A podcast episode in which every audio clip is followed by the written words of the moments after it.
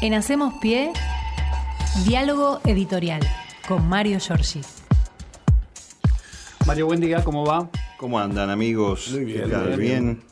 Bueno, este, aquí estamos, es martes 26 de abril, si no me equivoco. Lo digo es. para mí mismo para ver si estoy en Está confirmadísimo.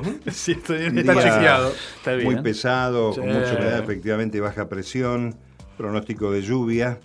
Y este, nosotros tenemos también este, noticias siempre tormentosas para marcar el ritmo de lo que nos pasa a los argentinos en esta época del año. Siempre mm, eh, le dejo al programa el desarrollo de la información universitaria, territorial, local, para meternos en los temas generales que creo que también el medio universitario tiene que abordar, o por lo menos dejar alguna opinión respecto de las preocupaciones que entraña a casi 40 años de la democracia, que no hayamos tenido todavía la oportunidad como país, eh, desde toda la dirigencia política, de poner al, a tono de la democracia y de la necesidad social y los derechos de los argentinos al Poder Judicial. ¿no? Sigue siendo una asignatura pendiente, dolorosamente pendiente, que eh, genera, por ejemplo, otros fallos en favor del sobreseimiento de civiles vinculados con la colaboración con la dictadura, como es el caso de uno de los gerentes de la empresa Mercedes-Benz,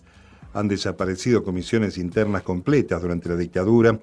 Pasó con Juan Pedro Blaquier, el hombre de Ledesma, el, el ex eh, presidente del mercado de valores eh, de la dictadura, y ahora, bueno, con Mercedes-Benz. Digo, esto lo tiro en medio del camino para analizar lo que está sucediendo en el eh, poder invadido por la Corte Suprema, el poder legislativo, que mm, este, sigue, obviamente, padeciendo embates de mm, la justicia de distinto calibre.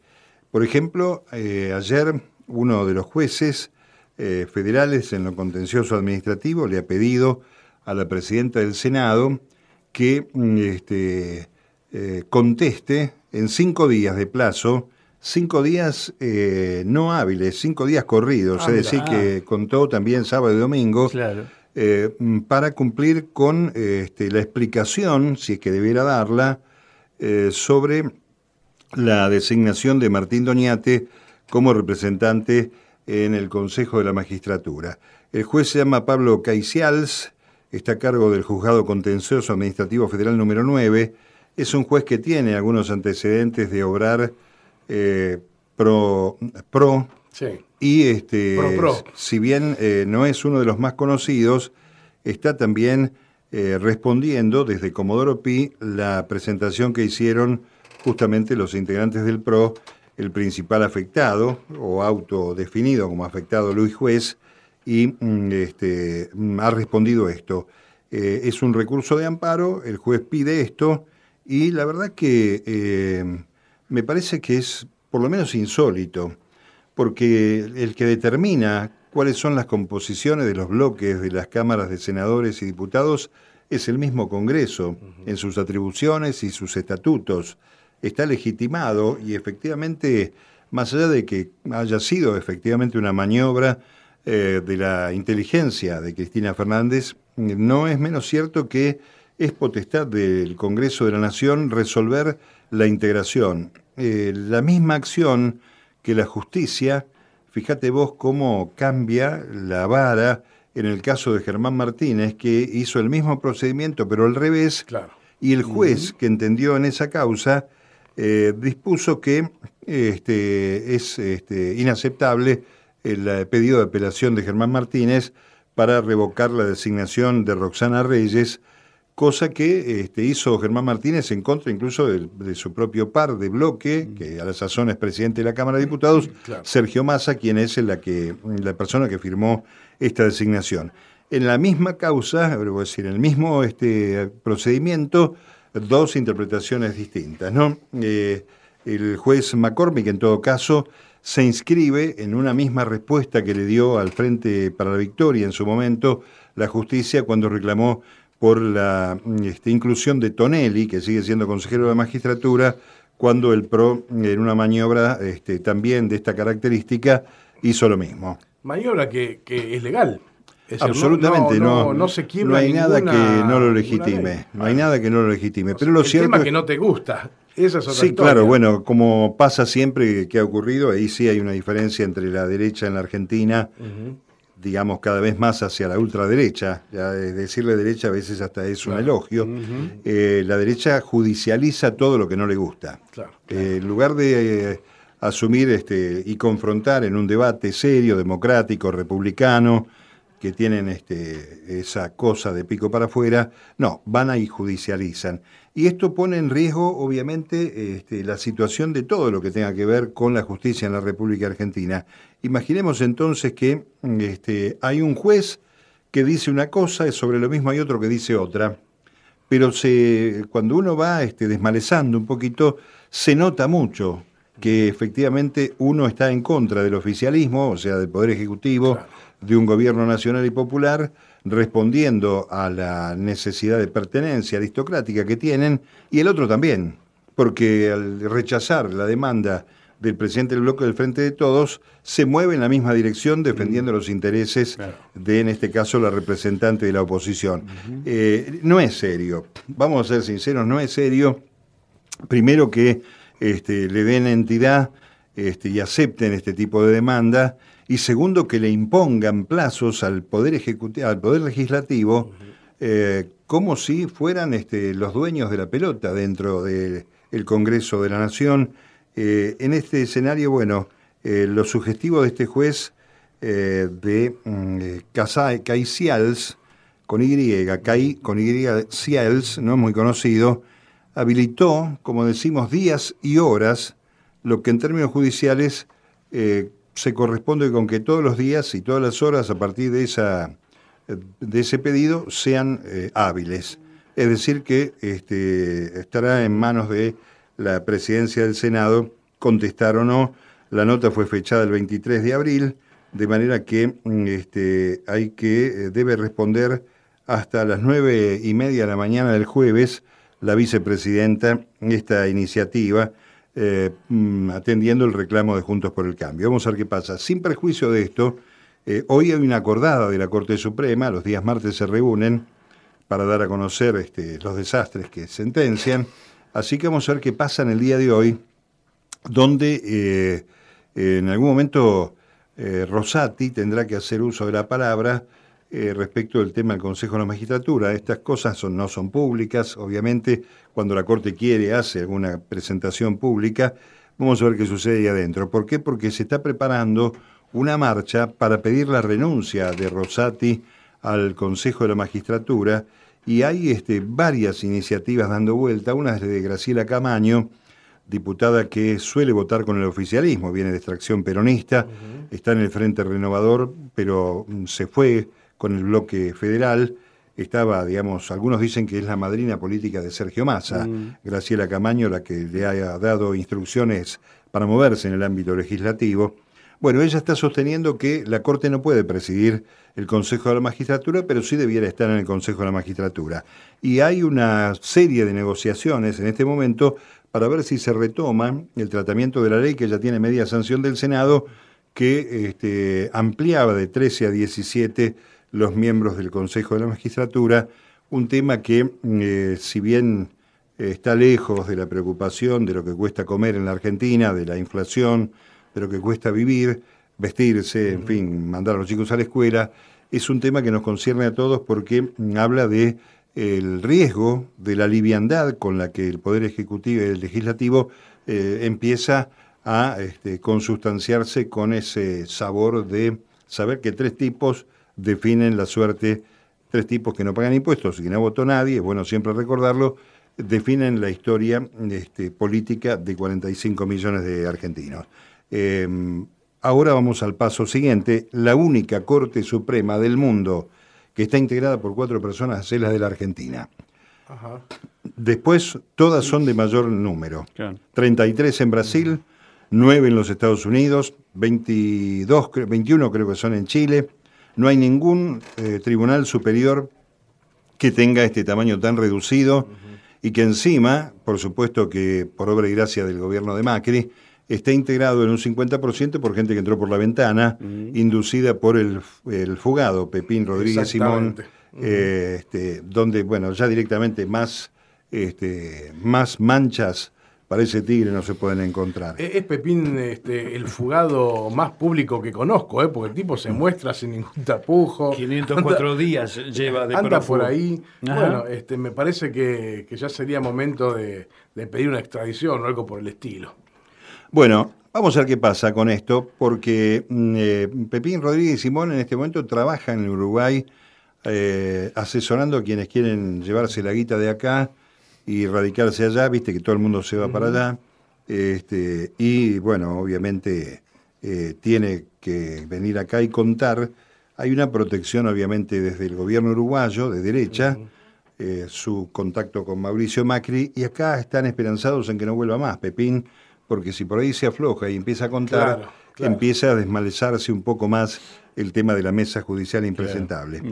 Pero nos quedamos un poco en el tema de la Corte, la cantidad de miembros. Ayer eh, el senador Beretilnec, el ex gobernador de Río Negro, em, presentó de nuevo su propio proyecto. Había varios proyectos en danza, esto lo hemos venido contando hace varios días. Uno es de, de Adolfo Rodríguez A., que perdió estado parlamentario, que ampliaba de nuevo a nueve la Corte Suprema. Y este, Beretilnec ayer este, tuve un rato largo para entenderlo, porque por primera vez aparece un número par en la Corte Suprema de 16 eh, miembros. Eh, el fenómeno trae alguna complejidad en la discusión, seguramente, por una razón sencilla. Eh, si bien es cierto que tiene un componente federal y un componente además de especialización en materia legal, le da eh, para explicarlo un poco mejor, los 16 miembros son cinco salas de tres miembros cada uno, ahí tenemos 15 este, ministros de la Corte, y el décimo sexto sería el presidente de la Corte. Ay, que tal vez tendría voto doble en caso de empate, una cosa ahora, así. Ahora vamos a tratar de explicarlo. El asunto es que las cinco, eh, y, ah, bueno, y además paridad de género, o sea que de los 16, 8 deben ser mujeres y 8 tienen que ser varones. Cada sala este, debe estar este, integrada eh, por eh, tres miembros y la representación está dividido el país en cinco zonas, la ciudad de Buenos Aires, la provincia de Buenos Aires y norte, eh, centro y sur para el resto de las provincias es un poco achicar un concepto federal que había de tener un representante por cada distrito, es decir, 24, más el presidente 25, y aquí está el nudo. Eh, las eh, salas dictaminan y el presidente en todo caso bocha o no, pero es el número impar. Eh, es el 16, pero es el impar en el, en el dictamen de las salas. Mm. Eh, tiene que haber este, mayoría, el presidente tiene que ser electo, dura un año en el mandato, no puede ser reelecto y deben rotar y no puede haber un presidente de la misma sala de tres eh, a la que perteneció el anterior. Así que es un tema bastante complicado. El problema, a mi juicio, ¿sabes cuál es? No lo, no lo escuché todavía por allí, es que la ciudad de Buenos Aires, retomando lo que venimos también marcando aquí, que tiene menos de 3 millones de habitantes, va a tener tres representantes si se toma esta división federal. Y la provincia de Buenos Aires, con 16 millones de habitantes, también va a tener tres representantes. Y el resto del país, varias provincias van a tener tres, otras tres y otras tres. Norte, centro y sur. Eh, es relativamente desequilibrante la presunción de federalismo ahí.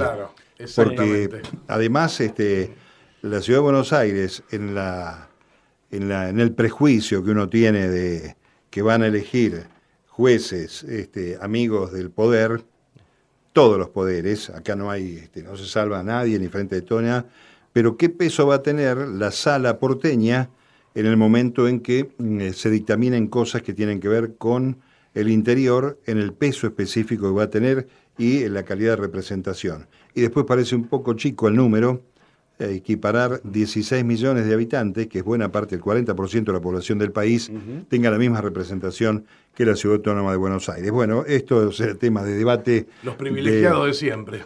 Va a ser tema de debate. Es una, ojo, es un prejuicio mío, eh, tal vez esté equivocado, algún jurista me lo puede explicar mejor, pero lo cierto es que la iniciativa eh, dice que la Corte va a actuar en plenario en los asuntos en que tiene competencia originaria y para el resto de los casos la Corte va a funcionar en cinco salas integradas por tres magistrados, elegidos estos por sorteo para resolver cada caso que llegue a conocimiento. En este momento no hay ningún penalista en la Corte, por ejemplo. No hay ningún este, especialista en temas penales, que son los más frecuentes. Este, son los que tienen el delito común, este, algunas cuestiones que se manejan, en fin. Eh, hay dos eh, jueces de la provincia de Santa Fe, Rosati y Lorenzetti, y eh, el otro es Maqueda de Córdoba. Es decir, que hoy, este, más allá del número escaso, la representación federal es pobre, tiene uno la ciudad de Buenos Aires, dos la provincia de Santa Fe y uno la provincia de Córdoba. Es una corte pobre, intelectualmente berreta y este, ideológicamente enemiga del pueblo, esto también hay que decirlo, ¿no? Así que bueno, vamos a ver qué pasa. Es Beretilnek el que han presentado esto. El Frente de Todos lo casi lo toma como propio. No me atrevo a decir que sea el que van a acompañar, pero este, bien vendría que en el debate, primero que se debata, y segundo que eh, la oposición en, todos sus, eh, en todas sus filas acepte este debate, porque ya este, está claro que cuando vos decís que vas a pasar de cinco miembros aunque falte una, a 16, este, ya los irrita un poco a todos estos republicanos de Morondanga, porque van a decir, bueno, pero lo que quieren es tener mayoría de abogados propios como ministros de la Corte para eclipsar el trabajo de estos cuatro muchachos. Ojalá, digo yo, sea así. Ojalá sea así, ojalá haya jueces independientes que tomen, este, más allá de su ideología, la justicia como corresponde, hay, este, hay numerosos juristas de prestigio, eh, no quiero mencionar a muchos, pero sí está este, la misma Graciana Peñafor, por ejemplo, que en algún momento apareció como nominada para el reemplazo de Hayton de Nolasco, pero sería muy bueno tener una corte que pueda dividir en salas, porque hoy fíjate lo que sucede, que no lo conoce mucha gente, no es posible que la corte, cada de uno de los ministros, lean 30.000 causas por año. No es posible, no, hay, tiempo material. Además son gente grande, se rasca mucho el higo, como diríamos en la calle. Y entonces en muchos casos le, ponen el gancho a lo que los secretarios este, dictaminan. ¿no? Por supuesto que alguna leída este, le tienen que dar, pero son 30.000 causas por año. Sí, título y bajada. Este, entonces, este, eh, yo creo que es bueno que haya una división en salas, pasa en Estados Unidos, pasa en Brasil, este, después juzguemos este, la calidad de los poderes judiciales y su intervención en reemplazo de las Fuerzas Armadas en los eh, conatos golpistas o los golpes que se desarrollaron en la región, como se los llama ahora golpe blando. Pero lo cierto es que una Corte este, federal de género y ampliada me parece que es un requerimiento que empieza este, para desde arriba abajo empezar a pensar en una justicia acorde a los tiempos de la democracia, no una justicia decimonónica como esta que mira desde el palacio eh, y bueno, este, vemos las consecuencias. Pablo Moyano, los secretarios generales de las centrales de trabajadores argentinos y autónoma, eh, y Peidró, otros espacios gremiales, el 5 de mayo van a pararse en este, el Consejo de la Magistratura o en el Palacio de Tribunales, todavía no se decidió, para reclamar que Horacio Rosati renuncie al Consejo de la Magistratura y al mismo tiempo están reclamando, en una reunión ayer en la CTA, juicio político a los miembros de la Corte Suprema. Y este, un error que es necesario destacar, garrafal a mi juicio, de este, a veces la pobre comunicación que hace la portavoz Cerruti, el gobierno nacional, el Poder Ejecutivo no puede tomar distancia aunque se trate de una cuestión entre los poderes legislativo y judicial, porque está en juego la justicia argentina, de la cual también es objeto y sujeto de derecho el Poder Ejecutivo de la Nación. A mí me parece que hay un error estratégico allí y este, el presidente de la Nación debe tomar cartas en el asunto. Imagino que debe haber un intercambio con los legisladores del sector del oficialismo para que estos temas vayan siendo evaluados como corresponde, porque si no, Estamos en una situación institucional muy grave, muy, muy grave, y pensemos por tomar el tema de los alimentos, si hubiera este, una, como pasa siempre, una acción de las empresas a los que les querés cobrar un impuesto a la ganancia inesperada, una intervención de la justicia, esas cautelares que consiguen este, en el Forum Shopping, ¿cuál es el rol de esta Corte? ¿Qué duda nos cabe cuál es el rol de esta Corte? Va a fallar en eh, favor de los intereses de los privilegiados y en contra de los que estamos este, fuera de ese circuito selecto, de manera que me parece que es muy importante también que el Poder Ejecutivo accione en consecuencia e instruya a sus legisladores, porque al Poder Ejecutivo y a los legisladores los pusimos nosotros ahí. Claro, con el voto. A los jueces lo puso la vía indirecta de la selección de un Consejo de la Magistratura que 15 años después parece que no servía la ley. Claro. Este, realmente la misma que los puso a ellos. Bueno, por supuesto. Este, las mismas fórmulas. La ley de integración de la Corte, recordemos, de Néstor Kirchner del año 2006, es la que puso una corte de prestigio, recordemos Carmen Argibay, recordemos a Faroni, estaba en ese momento Fight, estaba, era una corte ampliada y había terminado con la mayoría automática del menemismo.